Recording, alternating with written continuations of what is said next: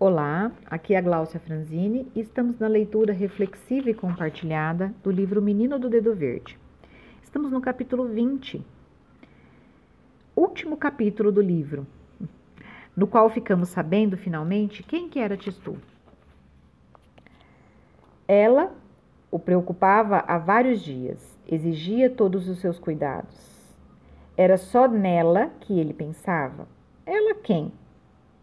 A escada. Tistu estava construindo uma escada, diziam em Miraflores. Mas era só o que sabiam. Uma escada para ser colocada onde? Para quê? Por que uma escada e não uma torre ou uma bandeira de flores? Tistu desconversava. Tenho vontade de fazer uma escada, só isso. Escolher o local bem no centro do prado, uma escada geralmente é trabalho de carpinteiro, mas Tistu não pretendia usar madeira cortada.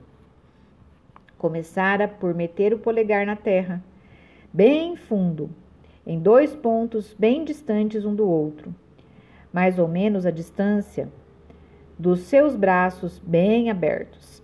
É preciso que as raízes desta escada sejam bastante fortes, explicava ao pônei, que acompanhava os trabalhos com grande interesse. Duas árvores se ergueram, duas belas árvores esguias, de ramos espessos. Em menos de uma semana, tinham atingido 30 metros. Cada manhã, Tistu, fiel aos ensinamentos de Bigode, dirigia-lhes bre um breve discurso. O método deu o melhor resultado. As árvores eram de rara qualidade. O tronco, em sua elegância, lembrava o eucalipto, mas com a dureza do jacarandá. As folhas eram recortadas, como as da parreira, e os frutos brotavam verticalmente, em pequenos cones, como pinhas do pinheiro. Mas quando as árvores passaram de 70 metros, as folhas de parreira deram lugar aos espinhos azulados e apareceram botões de veludo. Cárulo disse então que as árvores eram de uma espécie muito comum no seu país e a que chamavam sorveira. Isto sorveira? protestou a cozinheira Amélia. Não vê que está dando agora cachos brancos e perfumados? Garanto que são abrunheiros, que conheço muito bem pois as flores servem para doce. Mas nem Amélia e nem Cárulo estavam errados ou certos.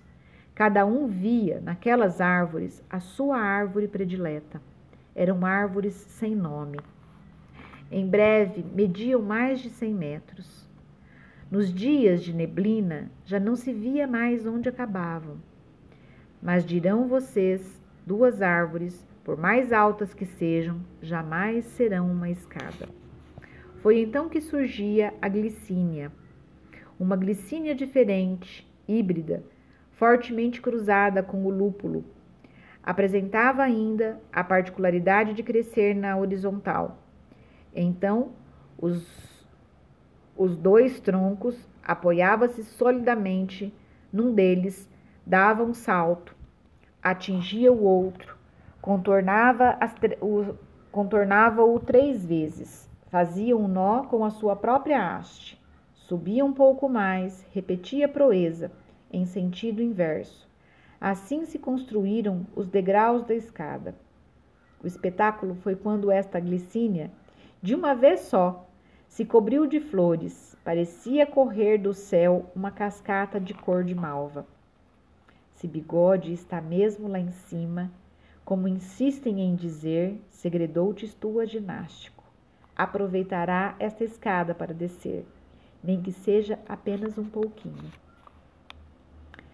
Você fica pondo coisas na cabeça, respondeu o pônei. É que eu sofro por não poder vê-lo e por não saber, respondeu Tistu. A escada continuava a crescer. Fotografaram-na para os jornais em cores que escreviam a seu respeito. A escada de flores de Miraflores, ex-Mirapólvora, é a oitava maravilha do mundo.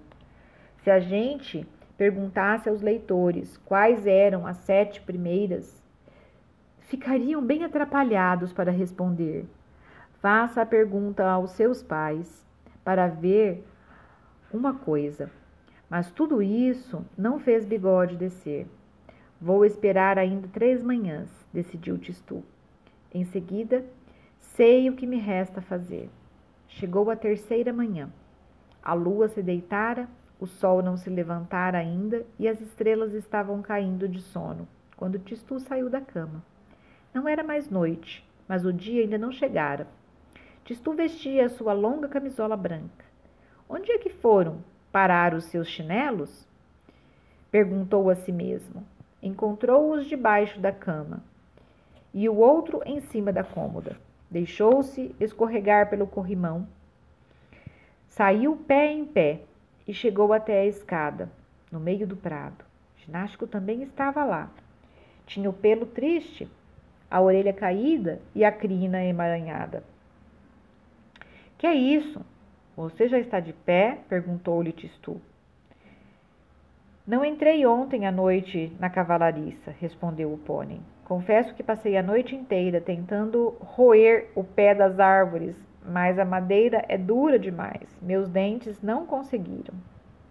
Você quis então derrubar a minha bela escada? exclamou Tistu. Por que ginástico? Para impedir que eu suba? Foi, isso mesmo, disse o pônei. Gotas de orvalho começaram a cintilar pela relva, e ao mesmo tempo Tistu viu duas lágrimas nos olhos do pônei. É preciso prestar muita atenção quando os cavalos choram.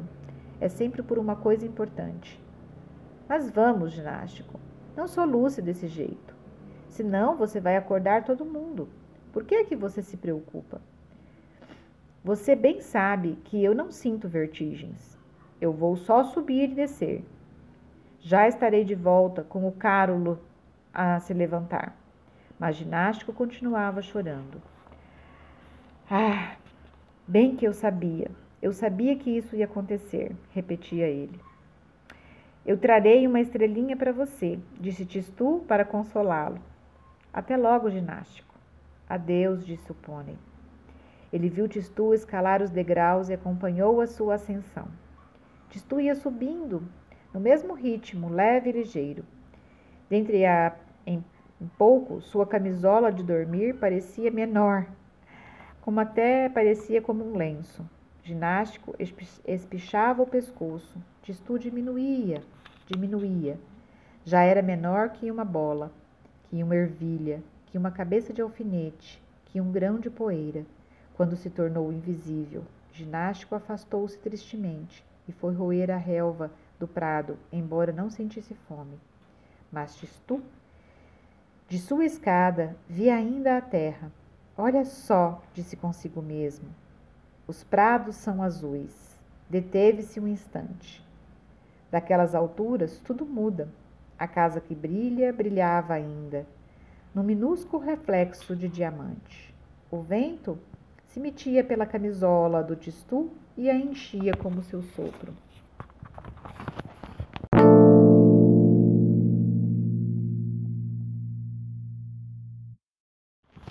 Olá, aqui é Gláucia Franzini e estamos na leitura reflexiva e compartilhada do livro Menino do Dedo Verde. Estamos no capítulo 20, último capítulo, parte 2, no qual ficamos sabendo finalmente quem que era Tistu.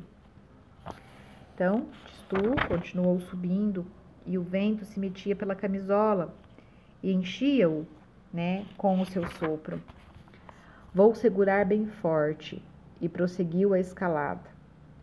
Mas em vez de se complicar, sua ascensão se tornava cada vez mais, cada vez mais, cada vez mais fácil. O vento acalmara tudo que fora barulho ou ruído se tornava silêncio. O sol faiscava como um fogo gigantesco, mas sem queimar. A terra não era mais que uma sombra, mais que um nada. Tistu não percebeu logo que já não havia escada. Somente deu por isso quando verificou que perdera seus caros chinelos e tinha os pés descalços. Já não havia escada E ele continuava a subir, sem dificuldades, sem fadiga. Uma grande asa branca o roçou. Que engraçado, pensou ele. Uma asa sem pássaro. E de repente ele entrou numa enorme nuvem, alva, sedosa, macia, onde já não enxergava mais nada. Essa nuvem lembrava a Tistu alguma coisa, uma coisa tão branca e tão suave. Sim, os bigodes do bigode. Mil milhões de vezes maior. Tistu subia por uma barba imensa, como uma floresta.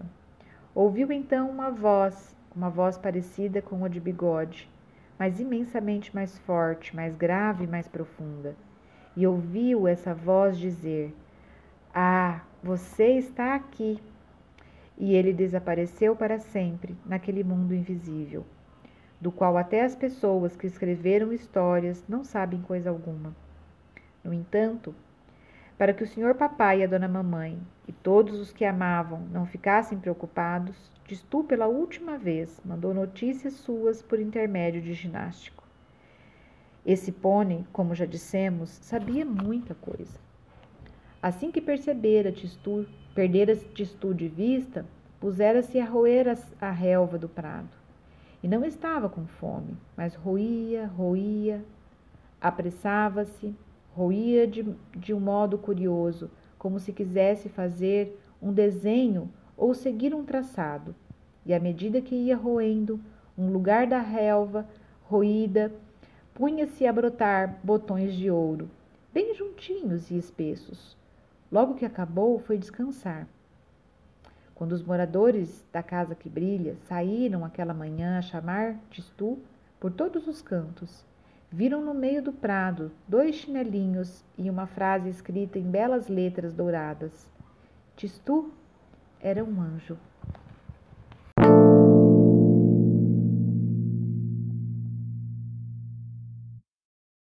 Olá, Aqui é a Gláucia Franzini e estamos na leitura reflexiva e compartilhada do livro Menino do Dedo Verde. Estamos na reflexão do capítulo 20, final do livro, no qual ficamos sabendo finalmente quem que era Tistu. Então, é, Tistu teve um, um novo desafio, um novo projeto. Né? Ele, durante vários dias, ele tomou né, como tarefa a execução e a realização de uma escada. E as pessoas ficavam indignadas e muitas vezes perplexas, perguntando: mas uma escada? Para ser colocada onde? Para quê? Ficam, ficavam questionando as razões pela qual Tistu tinha o desejo de é, construir uma escada. Então, Tistu resolveu fazer isso no meio do prado, né? e então ele se dedicou à sua tarefa. Plantou árvores com raízes profundas, fortes, e cada um que olhava para aquela árvore via nela a, a sua árvore especial, aquilo que tinha a ver com, as suas, com a sua história, com as suas próprias raízes, com seu próprio sistema, né? Uh, com a sua própria história. Então, uns viam as flores né, as folhas, os frutos daquilo que era consequência da sua própria história. Mas a árvore ela não parava de crescer. Ela já tinha atingido mais de 100 metros. Já não se via mais o topo da copa dessa árvore, mesmo a grandes distâncias. Então, Tistu ele começa a plantar outros tipos de plantas que teciam nas suas entre essas duas árvores degraus, né? recheados de flores e pareciam mais uh, plumas, né? Assim, tapetes floridos. Então, ele é questionado, né, para que e o que iria fazer com aquela com aquela escada. Então, ele vai dormir, no outro dia ele acorda entre o término da noite e antes do início da manhã e resolve escalar essa, essa escada em busca do contato com o bigode. Uma grande saudade habitava o seu íntimo e ele resolvera fazer essa busca. Muito bem. Aqui nós estamos diante das, da nossa própria história, né? das nossas memórias, da nossa epigenética. Carregamos a fórmula né, como as sementes de todas as variedades possíveis e imagináveis de plantas, porque os nossos genes eles carregam as informações dos, dos nossos, né, de todos aqueles que compõem o nosso sistema. Então, diante de cada situação a qual nós vivemos e precisamos passar, um desses genes eles é, são selecionados, são apontados. Então, quando nós precisamos, às vezes vem a coragem, às vezes vem a criatividade, às vezes vem a ponderação, às vezes vem até o medo, às vezes vem a raiva e às vezes vem o amor. Então, desta mesma forma que Tistu usava o seu polegar verde para proliferar as plantas e de uma forma muito especial, cada situação exigia dele uma flor diferente, uma planta diferente, não é diferente conosco. Diante das nossas situações adversas, nós temos recursos diversos. Nossos genes trabalham a, a nosso favor. Mas a saudade é algo que habita dentro de cada ser humano. Nós temos uma memória epigenética de que a vida continua, né? De que há vida em algum outro lugar, aquela vida que já foi vivida, né, pelos nossos ancestrais. Então a saudade, ela paira dentro da nossa alma, dentro da nossa memória. Etistu, ele completa a sua escalada. E quando ele menos percebe, ele já está subindo sem tocar os degraus. E ele percebe que é como se ele estivesse escalando uma grande barba. E enfim, né, ele ouve uma voz dizendo: Você está aqui. Né? E então ele percebe que ele havia chegado, né? E que ele já estava no, lugar, no, no local ao qual ele havia se proposto a chegar, né? Então ele sabia que para que as pessoas que tinham ficado não sentissem tanta saudade e não tivessem fi ficado se indagando como ele se indagou em relação à partida do senhor Bigode, ele confiava que o pônei ginástico iria é, explicar para as pessoas o que havia acontecido. E então compreendeu-se que por muitas formas a gente busca as, as respostas e sempre haverá aquele que trará a resposta. Né? Então, ginástico, é, roendo e comendo, né, no, diante da, daquela situação, mesmo sem fome, é, ele escreveu, né, enfim, que Tistu era um anjo. Né? E muitas vezes essas respostas chegam através do nosso coração. É só aquietar a nossa mente, aquietar os nossos pensamentos e respirar profundamente. E quando nós entramos em comunhão, em prece, em profundo é, estado meditativo, em, em estado de recolhimento, nós recebemos a resposta de onde estão aqueles nossos que tanto buscamos compreender, né? E também conseguimos compreender quem somos nós. Talvez os nossos talentos estejam apenas aguardando que nós entremos em comunhão com o nosso propósito de vida, com a nossa missão, com aquilo que é esperado de nós. Eu desejo a todos vocês que cultivem o seu jardim, que encontrem uma forma de cultivar as suas flores e exercer o dom e, e o propósito do seu dedo verde, que podem ser palavras, podem ser ações, Podem ser olhares, sorrisos, abraços, podem ser escritas ou faladas, podem ser palavras sentidas. Mas o importante é que a gente plante para que a gente possa ter um lindo jardim. Beijo no coração e espero que o coração de vocês estejam a cada vez mais floridos e que você floresça onde você foi plantada.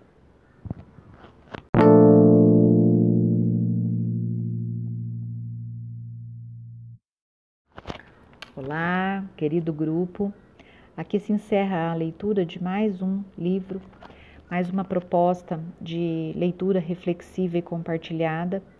Espero que tenha chegado ao coração de vocês algo como o Tistu desejou, né, que as pólvoras se tornassem flores, né? Espero ter conseguido atingir de alguma forma uma reflexão. Em breve, em 2020, estaremos de volta com algum outro projeto. É, a partir do, de agora, quem quiser fazer os seus comentários, como foi a leitura, como foi é, a reflexão de Tistu, como Tistu atuou dentro da sua vida emocional, uh, como você tem se sentido agora, sabendo que você também é um Tistu, também é um anjo e que pode florescer lindos jardins me conte, conte para nós aqui no grupo como que foi essa experiência. É, e espero também sugestões sobre novos livros, sobre novos projetos e uma forma talvez da gente continuar juntos mais um pouco. Eu não irei é, fechar o grupo, né? aqueles que quiserem permanecer nele uh, para o próximo projeto é, permaneçam. Apenas vamos, é, depois de concluídas os comentários, iremos deixar o grupo silencioso, aguardando o próximo projeto. Ok? Beijo no coração. Muitas flores nos jardins. Que vocês floresçam realmente onde estão plantados. Beijo no coração.